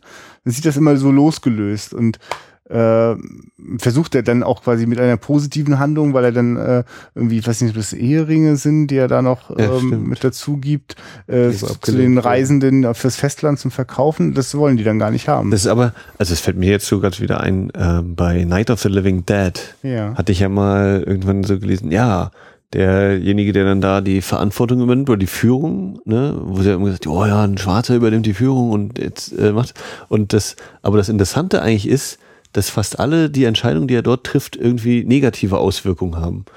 Und bei dem Leuchtturmwärter ist es äh, durchaus ähnlich. Ne? Also gerade mit dem Ausschalten des, des Leuchtfeuers. Dann ist aber noch die Sache mit der Kuh, behalt die Kuh am Leben, muss ja auch die Kinder versorgen, was eigentlich ein guter Ratschlag ist, oder wo ich auch sagen würde, ja, stimmt, logisch. Und dann ist aber die Kuh tot. Und dann, ja, hm, hätten wir nicht die doch besser schlachten sollen, um dann einmal alle durchzufüttern oder so, ne? Und das Krasse Also ist doch, es gibt in dem Moment, wo die sind, gibt es keine einfachen Antworten Ja. und wahrscheinlich sogar auf ganz viele Dinge gar keine Antworten mehr. Die Frage ist nur, was behält man jetzt noch? Ne? Und das ist ja, das ist, also finde ich interessant, dass das eine Weile lang dann parallel passiert. Ne? Die auf der Insel fragen sich das und die auf dem Festland. Ne? Also, aber immer stehen die vor der gleichen Frage. Was sind wir bereit, jetzt aufzugeben von unserer Menschlichkeit fürs eigene Überleben? Und ab wo, also keiner will dort in den Tod gehen, aber nehme ich den Tod von anderen dafür in Kauf? Es ist, es ist so herzzerreißend. Also, also es ist wirklich, ich- es ist fast so ein bisschen so, so äh, eine zugespitzte Moral, äh, ähm, also es, es es wird quasi so stark äh, überdreht, dass es quasi am Ende man, ja, wie soll man sich denn noch, also man kann sich eigentlich nicht entscheiden. Also die, die das ist so lange zugespitzt, bis einem wirklich eigentlich nichts mehr es einfällt. gibt vielleicht ne? auch nicht wirklich das richtig oder falsch, sondern es gibt es gibt die Wege und ne, so wie eben die Kuh. Entweder äh, dann, wenn die Kuh am Leben bleibt, stelle ich relativ sicher, dass sie weiter Milch gibt und die Kleinkinder versorgt werden. Wenn ich sie töte, stelle ich sicher, dass sie Fleisch nicht äh, nutzlos wird und wir können noch mal essen und sagen vielleicht ein paar Tage oder Wochen sogar äh, am Leben erhalten. Ja, es ist immer, hat Vor- und Nachteile. Es ist nicht einfach nur, ja, richtig, nein, falsch, sondern ja, das hat den Vorteil, hat aber diesen Nachteil und das andere eben auch so. Und das ist eigentlich das, was das ja auch so äh, universell eben oder auch, auch heute noch sehr interessant macht, finde ich. Ja, und zumal Wolfgang Staute, äh, der, ich habe gerade nochmal nachgeschaut, der auch das Drehbuch geschrieben hat, der ist eben am Ende natürlich noch ganz konsequent und entlässt uns nicht mit dem wohligen Gefühl, die Kinder haben überlebt und alles ist gut, weil äh, was nicht gut ist, ist die, äh, die, die, die, die, die drei, ne, der Mann, die Frau und das Kind, die äh, jetzt mit reicher Ladung vom Festland wieder auf dem Weg zurück sind, haben zunächst erstmal überhaupt das Problem, dass es äh, ja kein Leuchtfeuer gibt. Oder das ist das Problem. Und die zerschellen dann. Äh, und offensichtlich überleben die das auch nicht. Wir wissen es nicht genau. Wir sehen einfach nur das zerschlagene Schiff und die ganze Fracht, die sich im Meer verteilt. Und äh, es, also das, das ist dann echt, das ist so dieser Moment, wo, wo dann einem wirklich, wenn dann auch noch kein Abspann ist oder so, wo man wirklich in den Sessel erschlagen da sitzt und denkt, oh Mann. Aber ich bin natürlich sehr dankbar dafür, dass er, also dass es da kein, also es wäre wirklich der Verrat im ganzen Film gewesen, wenn das Mhm. glimpflich ausgegangen wäre. Kommt noch ein harter Schnitt, so, wir bauen jetzt eine Brücke zum Festland. Ach so, ja, natürlich, warum nicht? ja. Ja. Also, ähm, wie gesagt, also was ich, was ich eingangs sagte, so von wegen, ich bin jetzt nicht so emotional hoch, tief super Ja. mitgegangen, aber hatte so einen Grund, Interesse und wir haben auch gesagt, dokumentarischer Stil. Also ich kann mir durchaus vorstellen oder hoffe, dass einige das dann auch richtig auffassen im Sinne von, ja, denen hat der Film halt wieder gefallen, äh, sondern auch, ich kann mir vorstellen, dass es Leute gibt, oder in der, wenn man nicht in der richtigen Stimmung ist, dann kann das durchaus auch eine zähe Tour sein, glaube ich, wenn man den guckt. Also ich bin auch froh, dass wir ihn jetzt hier recht spät abends so geguckt haben, Mhm. dass es schon schön dunkel war, aber ähm, wenn ich jetzt, ja klar, es ist jetzt nicht so ein lockerer Unterhaltungsfilm, wo es Krach-Bumm macht. Ja, nee, ne? das stimmt, ja. Es gibt nicht so Ähm, viel zu lachen, ja. Das ist, das, äh, das, den, den Punkt gebe ich dir, aber, aber ich glaube schon, dass der packend ist. Also, oder, also ich, also, dieses, also ich versuche gerade wieder so ein bisschen dieses für heutige Sehgewohnheiten so ein bisschen anzustellen.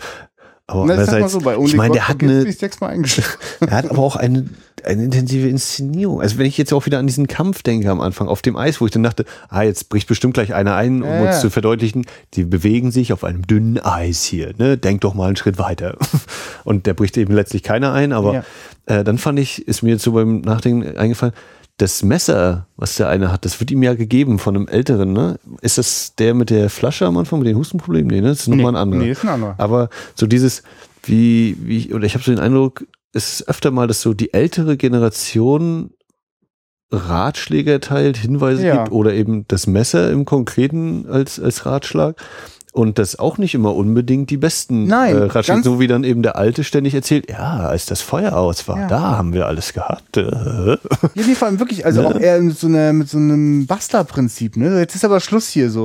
Also es ist wirklich eine, also wirklich, was man schon in den ersten zehn Minuten erlebt.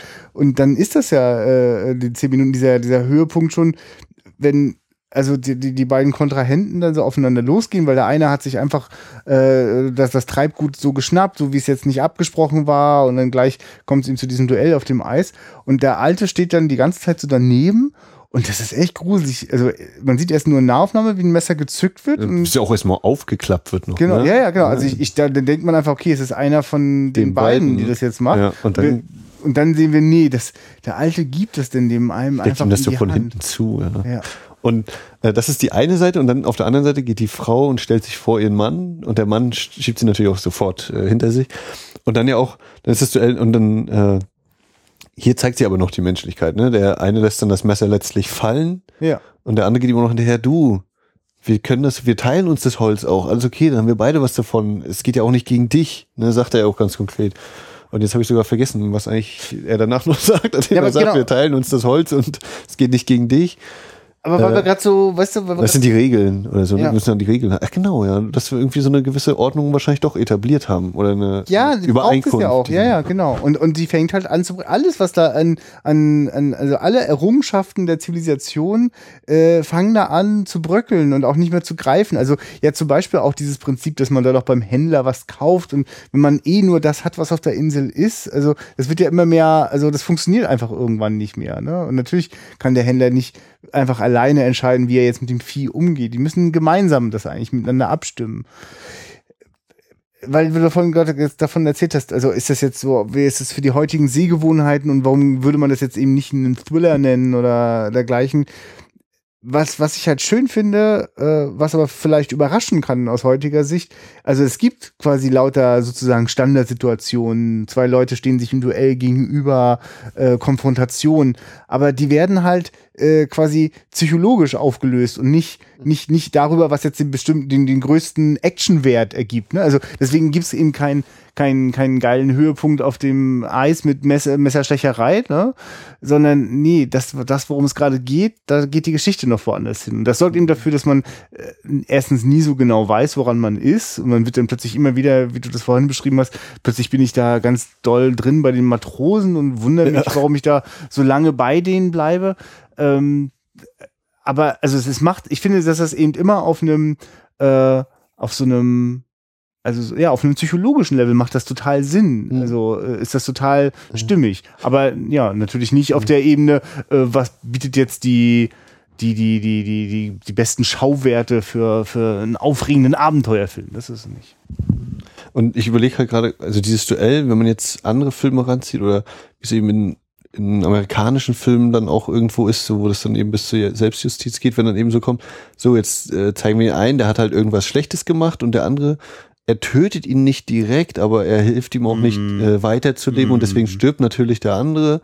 Äh, und das eben so versucht einem so eine gewisse psychologische Ebene zu vermitteln wie, naja, dass er jetzt gestorben ist, ist letztlich seine Schuld. Er war irgendwie ein Böser und das ist schon gut so, dass er jetzt nicht mehr am Leben ist. Und hier wird das eben nicht so äh, aufgelöst, sondern hier ist eben, nee, umbringen ist oder jemand zu töten ist jetzt auch, wäre jetzt auch nicht die Lösung, sondern es gibt andere Wege. Und nur weil man, oder okay, jetzt auch nicht wahrscheinlich ein bisschen herabsetzen, was jetzt so andere Konf oder Konflikte in anderen Filmen angeht, so von wegen, ähm, jeder macht mal Fehler, aber man kann es ja trotzdem in dieser Gesellschaftsordnung kriegt man es trotzdem irgendwie wieder auf die Reihe.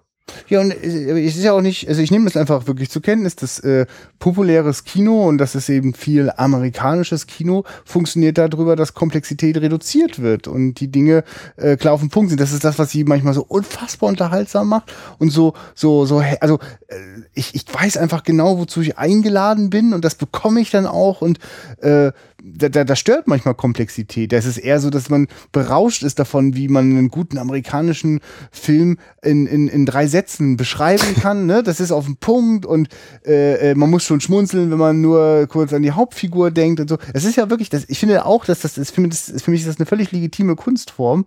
Ähm, aber Wolfgang Staute hat nicht, nicht eine einfache Erzählung interessiert, sondern die Komplexität dieser Frage, wie weit geht die Menschlichkeit, wenn wenn, wenn es um Leben und Tod geht. Vielleicht kommt deshalb auch diese Blick auf die Matrosen nochmal, denke ich fast, weil wir einmal diese ja. Gemeinschaft haben, ja. diese Kommune, die Insel, die in ja. sich geschlossen oder die nach außen abgeschlossen ist. Von dieser Insel runterzukommen ist nicht so einfach, raufzukommen ebenso. Und so ist ja eigentlich auch die Gruppe Matrosen, ist ja auch irgendwie so eine Art Gemeinschaft auf diesem Schiff. Und Und die ist auch nicht direkt als Leuchtturmwetter, aber diese Person, die als Beamter wirkt Ja. und ein bisschen außenstehend ist, ist halt der Reeder, der Besitzer des Schiffes, ne? der eben immer rumflucht und sagt, ja mal, je, warum ist das kaputt gegangen, was bist du denn für ein schlechter Arbeiter? Das ist auch eine der herrlichsten Szenen, da muss Mhm. beide lachen, wo die Männer alle lauschen und dann geht plötzlich die eine Tür an Deck auf und sie stellen sie alle an die Reling, äh, wir gucken mal interessiert raus und wir lauschen nicht, nein. Auch das wieder so ein toller Mund. Genau, also deswegen vielleicht, um vielleicht noch so eine zweite äh, Gruppe zu zeigen, die, die auch irgendwie handelt und äh, die auch handelt, äh, logischerweise handelt die. Äh, und ja, die eben der anderen Gruppe helfen möchte oder hilft. Ja, es, es ist, es ist Hm. ein Stück weit ein Gegenentwurf. Deswegen kann der das äh, äh, sagen, ohne rot zu werden, äh, äh, verlass nicht dein Schiff. Ja, also, und ich finde, das ist eine große Kunst, dass dieser Film, der so heftige Moralkeulen äh, mitbringt ne, und die auch gnadenlos äh, dem, dem Zuschauer äh, entgegenbrettert, dass der äh, zum Schluss einem trotzdem nicht das Gefühl gibt, äh, dass er jetzt ein mh, Be äh, der ist schon ein bisschen belehrend. Ich, ich, so ganz freisprechen kann ich den Film nicht davon. Aber, Würde ich aber, zustimmen, aber, aber, er, aber er meint, er meint es äh, sehr, er Aber- hat sehr ehrlich und, und bleibt, bleibt, bleibt konsequent. aber wie, ich finde, wie gesagt, er, er zeigt eben auch immer auf, es gibt mehrere Möglichkeiten, was, wie sich was entwickeln kann. Oder es, alles hat eben, wie gesagt, seine Vor- und Nachteile. Es, es gibt nicht das rein Positive, das rein Negative. Und das würde ich ihm schon durchaus dann auch zugute halten. Auch wenn er vielleicht eben so seine, er hat seine eigene Ansicht oder der, die Person die dahinter steht mit Regie und Drehbuch hat seine eigene Ansicht und möchte das vielleicht auch irgendwo mit einfließen lassen, aber äh, finde ich trotzdem.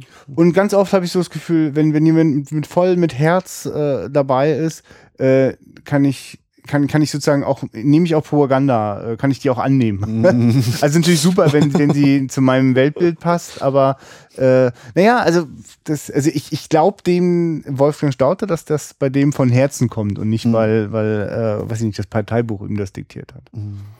Offensichtlich nicht, wenn er so kreativ eine deutsch-deutsche Koproduktion machte. Wusstest du, dass es in den 50ern noch gesamtdeutsche Charts gab in der Musik? Hab ich erst vor kurzem gelesen, weil ich dachte ja so, ja lustig, es musste jetzt erst, hat erst noch ein paar Jahre gedauert, bis Deutschland so richtig getrennt war. Ja, ja, ne? Ne, weil- die Mauer war ja auch nicht sofort da. Ja, ja, also aber das war dann nochmal für mich verblüffend, weil ich halt quasi so, wie ich halt aufgewachsen bin in, in, in zwei, also dass es einfach zwei Deutschlands gab, äh, das, und ich dann erlebt habe, wie das langsam wieder äh, versucht hat zusammenzuwachsen, ähm, dass es aber da auch mal eine Zeit gegeben hat, die nicht einfach von 0 auf 100 Trennung, sondern dass das Ja, auch eine Übergangsphase war. Ja, und wie eigentlich sowieso, ja, wenn man sich die deutsche Geschichte anschaut, das ständig im Wandel ist, sowohl was, Ja. wenn man jetzt einfach nur von, vom Territorium mal guckt, wie sich Grenzen verändern und verschieben, sich auch die Staatsform verändert hat und so. Und ja, immer im Wandel. Nee, und äh, genau, deswegen ist das auch irgendwie so ein, ja, nicht Geschichtsunterricht, aber in dem Sinn, dass er mir mich etwas lehrt, sondern im Sinne von, dass ich aus Eigeninteresse auch vielleicht so ein bisschen irgendwie noch was mitbekomme oder anfange mir Gedanken zu machen, wie eben, wenn ich das im Booklet lese, von wegen, ja, der Erich Mehl hat eben, als eigentlich aus Hamburg, hat er dann da in Schweden eine Firma gegründet, um darüber Kontakte zu DEFA herzustellen. Dann konnten die deutschen Behörden sagen, was sie, die westdeutschen Behörden sagen, was sie wollen und das war egal, weil das eben was anderes war. Da habe ich denen auch vorhin schon wieder nicht richtig zugehört. Ne? Erich Mehl ist derjenige, der dann auch Ja. Bärenmarke und sowas hatte, ja? Genau. Okay, alles klar. Gut, dann wundere, also dann wundere ich mich nicht mehr darüber, dass äh, der Wolfgang Staute so ein äh, wirtschaftliches äh, Talent so. am Start hatte. Aber dann wundere ich mich einfach, dass der Produzent von diesem Film äh, äh, so Wirtschafts... Aber das, das, das müssen Filmproduzenten ja schon immer hinbekommen. Äh, dem, dem, dem Künstler die Möglichkeit zur Verwirklichung verschaffen und gleichzeitig dieses Produkt Film, äh, das Geld zusammenzubekommen und am Ende damit noch Geld zu verdienen. Das ist eigentlich, finde ich, ist das ein totaler Gegensatz. Also äh, Kunst und Geld verdienen. Aber ich, einige Filmproduzenten haben das echt raus. Ja, ich lese gerade hier bei Wolfgang Staute, äh, er wäre unter anderem auch Kameramann bei Blauer Engel oder auch Jud Süß. Das ist mir damals nicht aufgefallen. Wie bitte? So, Wolfgang Staute war Kameramann bei Jud Süß? Jetzt wird's ja spannend. Wie bitte? Ja. Wie geht denn das bitte zusammen? ja, was ich noch erwähnen wollte, äh, als wir die Szene sehen äh, mit den Heizern auf dem Schiff, wo die die Kohlen äh, löschen sollen, Ja. musste ich total an das Totenschiff Aber denken. hallo, ich Das musste öfter mal an das Totenschiff denken, ja. Einige Momente. Ja. Ja. Also, falls das jetzt jemand nicht mitgeschnitten hat, das Totenschiff haben wir schon mal besprochen hier in diesem Podcast. Ja. Ein großartiger Film mit Horst Buchholz Und Mario Adorf. Adorf, genau. Und Elke Sommer, glaube ich, war Ja. noch. Auch mit einem sehr positiven Ende. Die Ricke. Ja, äh, ja, steht hier. Ja, äh, das, das, äh, ja, da müssen wir, das, das arbeiten wir vielleicht ein bisschen bei Facebook noch auf, wenn ich da noch was so rausfinde. Ehrlich gesagt, entschärft mich das gerade ein bisschen, weil ich, ich krieg das, das krieg ich beim besten Willen nicht gerade in Entdeckung, wie dieser Mann. Hallo? Die Mörder sind unter uns und äh, aber Kamera, das steht da einfach so in so einem Nebensatz. Also hier steht Wolfgang, also der Absatz beginnt mit Wolfgang Schaute begann als Schlosser. Nach einem Ingenieurstudium war er erst als Statist, dann als Schauspieler tätig. In über 20 Filmen stand er vor der Kamera. Oh, Ah, sehr gut. Also heute geballtes Halbwissen Deluxe. ey, dieses kleine Wort vor, hinter, äh, stand er vor der Kamera, darunter auch in Klassikern wie Der blaue Engel und Der Kaiser von Kalifornien. Ja. Sowie in Propagandawerken wie Legion Condor und Jud Süß. So, damit habe ich also voll daneben gehauen. Er Ja. war nicht Kameramann. Aber ich meine auch er immer noch eine, eine krasse Nummer, dass der da involviert war. Ich glaube, ich brauche mal eine Biografie von Wolfgang Staude. Ich glaube, das ist echt spannend. Da geht ordentlich was ab, ne? Dr. Siegfried, Siegfried Tesche hat hier ein Booklet zum Film und finde ich, die paar Informationen, die ich hier jetzt schon Ja. rausgezogen habe, fand ich hochinteressant. Also Ja. sowohl zum, zum Dreh, zu der Geschichte, zu den Hintergründen. Äh, direkt Bock, äh, nach Schweden zu fahren und mir diese Insel da anzugucken, wo anscheinend dieser Turm immer noch steht oder Okay. gestanden hat. Hm? Äh, ja. Er war bestimmt nur als Miniatur gebaut. Da bist du bestimmt enttäuscht, wenn du davor stehst. Nee, nee, nee, steht, das ist ein echter Paternoster äh, Leuchtturm, weil er in Okay. den Paternoster Scheren liegt. Ja. Ja, liebe Zuhörer, ich Ja, glaube, und, wir und sind... Erich Mehl hat angeblich auch die Oswald Kolle Filme produziert. ja, also Max liest vielleicht noch das ganze Booklet vor, aber ansonsten bewegen wir uns auf, Und der Untertan. äh, auf das Ende der Sendung zu. Ja, also sehr interessante Entdeckung. Äh, Ja. Hat meine Schwiegermutti mir gut zum Geburtstag geschenkt. Ah, ja. Aber schon initiiert durch einen äh, entsprechenden Online-Wunschzettel oder? Ich glaube, ich habe den mal irgendwie erwähnt, ja. Echt? Es gab das Ja, Doppelpack, cool. es gab das Filmjuwelen-Doppelpack äh, Leuchtfeuer und Pension Scheller mit Theo Ling und anderen Schauspielern. Okay. Äh, da erwarte ich einen lockeren Schwank, Klamauk. Ja. Ist ja auch ein schräges Bundle. Naja, okay. Filmjuwelen, aber ne, das kann man ja vielleicht auch äh, so jetzt schon überleiten. Filmjuwelen ist auf jeden Fall auch so ein Label, wo es qualitätsmäßig manchmal ein bisschen schwankt, die aber auf jeden Fall einen ziemlich geilen Stock haben und was die alles rausholen, gerade auch jetzt so aus dem deutschsprachigen Raum, äh, eben auch Katalogtitel, Repertoiretitel, ähm, da kann man viel entdecken. Ich habe, wir haben glaube ich auch schon mal darüber gesprochen, was haben wir geguckt? hier? Na, äh, die Festung, verdammt zur Sünde hatten wir auch von denen. Ja. Äh, also die haben, ich weiß gar nicht mehr, ich glaube den Kirchstock war das so, also das, was mal Prem- Premiere-Dings war und viel auch bei Kinowelt noch mit, glaube ich, irgendwie mit drin hing, ist jetzt es fiel mich viel bei denen und die haben auch einen Ausschuss, also da, ich frage mich, wer da dahinter steht als Geldgeber, da, da muss einer was haben, weil wenn man so viel raus hat oder ich kann mir nicht vorstellen, dass tatsächlich die Absatzzahlen so gut sind. Aber Mir- also, wenn wenn es so ist, freut's mich, Ja. weil es zeigt, es ist irgendwie Interesse da auch an diesen Werken, warum auch immer. Wirklich, Äh. also ich, genau, für mich ist das ein einziges Rätsel, wie äh, mit, mit sozusagen Nischenware, ne, wie Mhm. nun mal das Feld, in dem wir uns so gerne bewegen, nun mal leider ist, ne. Ich wüsste, weiß wirklich nicht, wie man damit Geld verdienen kann. Ich weiß nicht, wie das alles querfinanziert ist. Sollte hier irgendjemand zuhören, der irgendwen kennt, der uns darüber mal was erzählen kann, total gerne. Mit dem wollen wir gerne mal ein Skype-Interview machen. Also ich frage mich andererseits so, Wolfgang Staute ist vielleicht nicht der, mit dem wir aufgewachsen sind, aber die Generation vor uns oder zwei Generationen Ja, vor uns, die den kennen und jetzt wiederentdecken Na können. klar. Oder ähm, äh, den äh, Festung verdammt zu Sünde, dass der Martin Held oder wer hieß der Hauptdarsteller, Mhm. das ist auch der, so wie ich bei meiner dritten Mann-Einführung äh, bei der Nachmittagsvorstellung um, um sechs eben gefragt habe, wer kennt denn den Paul Hörbiger? Und da die Leute natürlich alle sich gemeldet haben, die, die da waren, die älteren Damen und Herren, wo ich dann denke, ja, für mich ist eigentlich nur der dritte Mann und er ist halt der Opa von Christian Tramitz. Ja. Und das war's. So. Du, ich, ich habe halt Ne? nur immer die Befürchtung, dass die Leute nicht so viele DVDs äh, kaufen und sich im Regal hinstellen. Aber du, ich, äh, auch, Ja. ich bin ja froh, dass das läuft. der Käufer, das unbekannte Wesen, Ja, wissen wir alle. Das, das dauert ja nur noch zehn Jahre, Max, dann können wir beim besten Willen nicht mehr auf irgendwelche Discs zurückgreifen. Also auf die, die wir noch haben, die dann aber leider nicht mehr ordentlich funktionieren. Und, und Max, da warte ich ja drauf, wenn bei dir die erste DVD mal fällig ist, weil ich habe das ja hier immer wieder mal, Äh, ich. also ich habe es öfter mal das verstehen. Ich hatte bei, bei Rollerball hatte ich das irgendwann mal, dann haben wir auch nie zu Ende geguckt, Kali und ich. Weil er einfach hängen geblieben Der ist hängen geblieben und da dachte ich so, Das ist ja jetzt doof, weil ich den Film echt gerne zeigen wollte. Es war auch irgendwie in den ersten 30 Minuten, glaube ich, und so. Äh. Und äh, das ist auch so diese Angst von wegen, wenn man dann doch mal am Regal vorbeigeht, denkt, den können wir wieder gucken. Ob der eigentlich noch läuft. Ja, ja. Also gerade auch bei DVDs, die halt nicht von den, die schon von vornherein nicht so super hochwertig Ja. aussahen. äh, dann, mm, Von wenn du das sagst, ge- geht mein Blick gerade hoch zu den Videokassetten, die ja noch sind. da wird das immer mal wirklich sehr spannend. Aber die, die werden immer, die werden ja jedes Jahr interessanter, indem sie da weiter einstauben, weil das sind teilweise so Fernsehaufzeichnungen, die dann nach hinten noch so ein bisschen weiterlaufen. Und das finde ich ja auch mal so spannend, wenn du nochmal so einen Hauch mitbekommst. Werbung. Ja, ja. Oder wenn man das davor hat, weil es eben noch äh, Einführungen gab, ne? Ach. Also, was ja bei der Schatzkiste ein Als es Standard das ist. noch gab, da hatte ich noch keinen Videorekorder. Das war da, als ich noch nicht, als ich noch nicht so lange auf zwei Beinen gehen konnte, ja, ja. Aber das stimmt. äh, als das dann aufhörte. Das führen wir ja jetzt wieder ein, indem wir podcasten und indem du bei deinen Kinovorführungen vorher was sagst. Ja, genau. Und da geht's noch ja am, am 21. Oktober weiter. Schöne Überleitung. Hast du gut gemacht. Am 21. Oktober gibt es Marty McFly. Zurück in die Zukunft Teil 1 bis 3 im Original bei uns im Livu für nur 15 Euro. Wenn das nichts ist, dann weiß ich auch nicht, was noch was sein könnte. So, damit kommen wir ganz schnell zur Werbung, Wiederaufführung. Äh, wenn ihr diesen Podcast gerade gehört habt, könnt ihr uns gerne bei iTunes bewerten oder bei podcast.de. Oder ihr könnt auf wiederaufführung.de gehen, könnt uns da flattern, eine Mikrospende verpassen. Sehr, sehr, sehr, sehr, sehr, sehr doll freuen tut sich Christian darüber. Wir beide freuen uns, wenn ihr uns bei iTunes auch bewertet mit fünf Sternen am besten. Aber noch viel schöner ist, wenn ihr ein paar Sätze dazu schreibt vor allem. Ähm, sowohl, warum ihr den Podcast wie bewertet und gerne auch die Folge kommentiert. Zum Beispiel, wann habt ihr das erste Mal Leuchtfeuer gesehen? Damals im Kino 54. Ja? Wart ihr doch bestimmt alle dabei, so wie wir.